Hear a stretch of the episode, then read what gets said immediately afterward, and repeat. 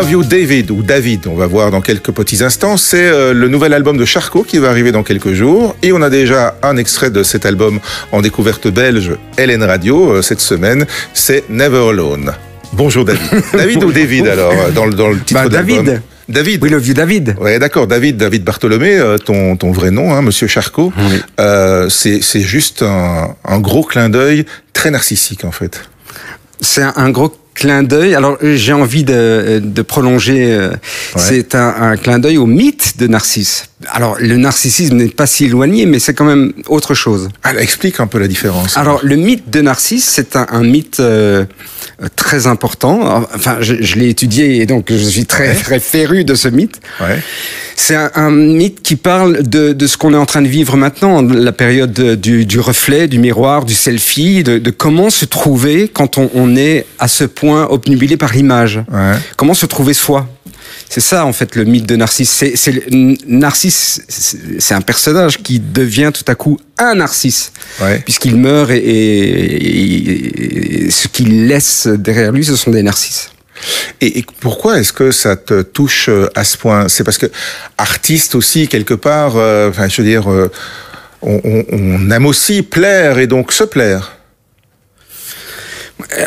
Pour moi, l'interprétation que je, j'en- je porte sur le mythe, c'est, c'est pas spécialement une question de, de, de narcissisme ni de, de, absolument vouloir plaire. C'est plutôt là on rentre dans l'ésotérisme. J'avais pas prévu ça, toi non plus, je suppose. Non, non, mais voilà. Mais on rentre plutôt dans, dans, dans la configuration de se connaître soi-même et de, et de, de faire sans doute parfois euh, abstraction de l'image.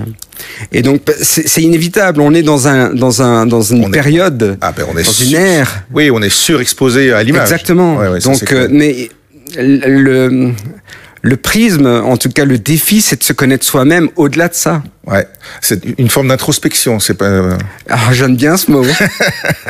Euh, mais alors tu mets ça dans, dans les chansons de l'album? Je veux dire, c'est vraiment le fil rouge de l'album? Ah, je me suis rendu compte. euh, alors, euh, tu sais comment ça va. C'est, on s'en rend compte souvent après. Oui. Mais je me suis rendu compte que oui, il y avait un. C'était un thème comme les, récurrent. les, les noms de certaines toiles contemporaines où on trouve un nom après pour pouvoir Oui. Ici, il y a quand même un fond. Hein. Il y- avait un, un fil rouge Ouais. et j'étais très surpris, mais c'était ça. Et d'ailleurs, la pochette reflètera ce, ce jeu de miroir, ce jeu de, de, de se trouver soi-même et de s'aimer au-delà de l'image. Ouais. C'est compliqué. Alors c'est un, un album, donc il y, a, y a ce fil rouge, mais ça n'empêche pas de l'apprécier aussi au premier degré. hein. On n'est pas spécialement obligé de creuser. C'est aussi du bon rock immédiat, quoi. Voilà, c'est la simplicité même, le retour aux sources, le retour au trio. J'avais Ouais. plus joué en trio depuis très longtemps.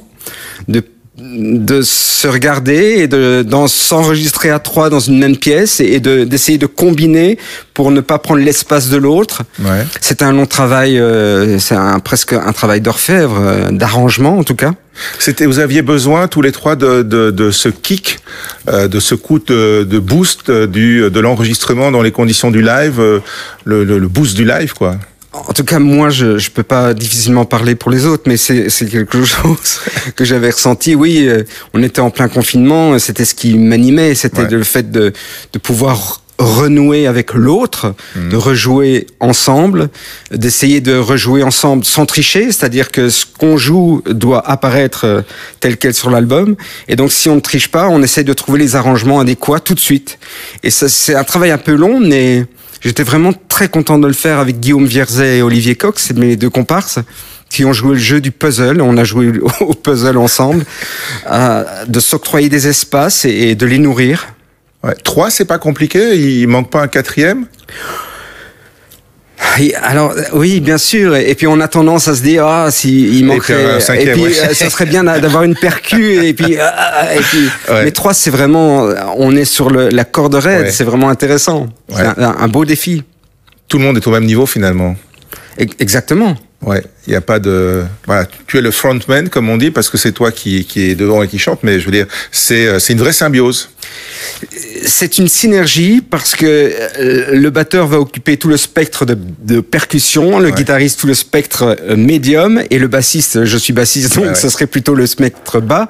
Et j'occupe euh, d'animer un peu en, en, chanson et en parole le tout, mais c'est vraiment, c'est vraiment la base, le trio. Mais l'avantage aussi de cette base-là, quand j'ai écouté les morceaux de l'album, c'est qu'en fait, ça n'a pas d'âge je me suis dit alors il y a peut-être une ligne de basse qui me faisait penser à quelques morceaux des années 80, euh, voilà un petit peu comme ça. Mais ça n'a pas d'âge, je veux dire, ça reste, euh, c'est d'aujourd'hui, mais ça, ça peut être d'hier, ça peut être de demain. Oui, parce que c'est tellement simple. C'est juste euh, une guitare un peu électrique, un peu euh, qui, qui sature un peu, oui. et puis c'est une ligne de basse qui essaye d'occuper le terrain et de d'asseoir le, le, rythme. Et c'est oui, c'est basique quoi. Effectivement, c'est. C'est pas toi qui es bassiste qui va me contredire, mais la ligne de basse, c'est quand même, ça fait quand même un truc dans un morceau quoi. Bah, oui, surtout quand on est à trois. Donc il y a pas un guitariste rythmique pour de nouveau, j'insiste sur le fait d'asseoir une structure ou un morceau ou une harmonie. Si je, joue en fa, euh, euh, j'assois le morceau en fa, même si le guitariste fait du sol. Donc c'est quelque chose d'intéressant la basse. Ouais, c'est un, un, trio du coup. Ça veut dire que ça facilite aussi le travail de, de création. C'est euh, c'est tous les trois? Alors, alors je ne trouve pas que ce soit plus simple. Je pense que c'est plus compliqué parce que forcément on, on s'expose. Mm. On, quand le guitariste prend la place, la couleur de la guitare, ce qui doit jouer doit prendre le spectre d'une part et, et, comme il est exposé, si si c'est un peu moins bien, ça s'entend tout de suite. Ouais. Donc il faut vraiment, c'est un long travail d'arrangement. C'est pas si simple. Ouais, mais je veux dire sur le processus créatif, oui. ça, ça, émane des trois ou bien il y en a un qui prend le lead sur les autres? Comment ça marche chez vous? Ah bah, j'ai tendance à, à, à, induire un peu le mouvement et de dire euh, voilà ce que j'ai envie d'entendre, ouais. voilà ce qui j'établis une espèce de charte. ça fait un peu dictateur, mais ça, ça ne l'est pas spécialement. Mais j'établis. Moi, dit leader, mais bon voilà. Oui, une espèce de charte euh, et on s'accorde sur, sur, cette charte qui doit être vraiment. Euh, c'est une grande discipline. C'est euh, la discipline aussi de manière générale pour toi, la, la, la musique, ou bien tu, tu as gardé l'aspect euh, de la vie de rocker comme on l'imagine euh... Ah non, ça, depuis que je suis enfant, ça a été une grande discipline. Je, je me lève tôt, je note, euh, ouais. je, je, classifie, je, je classe, je, euh, prends des notes, je, mets dans des phares, des phares. Enfin, je suis très organisé et c'est comme ça que ça marche pour ouais, moi. Pour toi. Et, et une fois qu'on a la structure et qui est bien établie, l'inspiration, pour moi, encore une fois, peut venir. Ouais. Et du, du coup, euh, justement, l'envie de se remettre à, à, composer, à écrire, elle naît de quoi alors euh, D'une rencontre, euh, d'un bruit, d'un gimmick qui passe dans la tête? Ah, c'est plutôt une idée à la base, c'est vouloir faire. Euh, c'est de nouveau l'histoire de la charte, c'est vouloir faire simple c'est de se dire euh, et si on faisait un morceau où il n'y a pas de cymbales ou, ou alors il n'y a pas de tom ou, il n'y a que la caisse claire et, et la grosse caisse et, et puis c'est comme ça qu'on construit les choses et puis les idées naissent de ça. Ouais. 12 titres, il y a trois anciennes chansons aussi qui oui. sont revenues sur euh, l'album. Il y en a alors de manière générale, ça en voit quand même pas mal. Il y a un peu de nostalgie euh, dedans, un peu de mélancolie. Il y a un morceau, je trouve, qui est vraiment euh, particulièrement euh, punchy un peu avant la fin, là, euh, limite presque hard rock. C'est assez rigolo parce qu'il sort un peu un, un, peu du lot. c'est toi qui choisis aussi quelle plage où. oui, oui, oui, oui. Je donc je je j'ai choisi, oui. Ouais. Pourquoi les anciens titres alors euh, On n'entend pas que ce sont des anciens. Hein. Ça passe, euh, je veux dire, c'est au même niveau et c'est c'est les mêmes sonorités, c'est les mêmes tonalités que les autres. Euh, ouais, il y a plusieurs histoires. Je, je sais que l'un d'eux, je me suis toujours dit que c'était You Don't Have to Worry. Je me suis toujours dit que c'était l'arrangement tel que je l'avais écrit à la base et ouais. tel que je l'ai apporté aux comparses. Euh, c'est comme ça que ça sonnait. Et donc ça a été un peu modifié avec la production de l'album précédent. C'était en 2016, il y a quand même six ans. Ouais. Et je m'étais toujours dit, c'est dommage parce que j'ai perdu le la la quintessence peut-être du morceau en le jouant à trois, en le jouant un peu rythmé comme ça, en se posant moins de questions de, de production, plus de questions d'efficacité. Ouais. Du coup. Hop. Du coup le, le on, l'a, on l'a rejoué. C'est un peu voilà. le director, director's cut quoi de, du, du voilà. film. C'est un peu ça. C'est, Écoute, je, je cherchais un terme. Merci. Voilà, l'album sort euh, le 14 octobre, on Oui. entend jusque-là. Et puis alors après, euh, bah, il y aura la scène, hein. Oui. Euh, Le 30 novembre. le 30 novembre, Botanique. Oui, de Bruxelles. Ouais.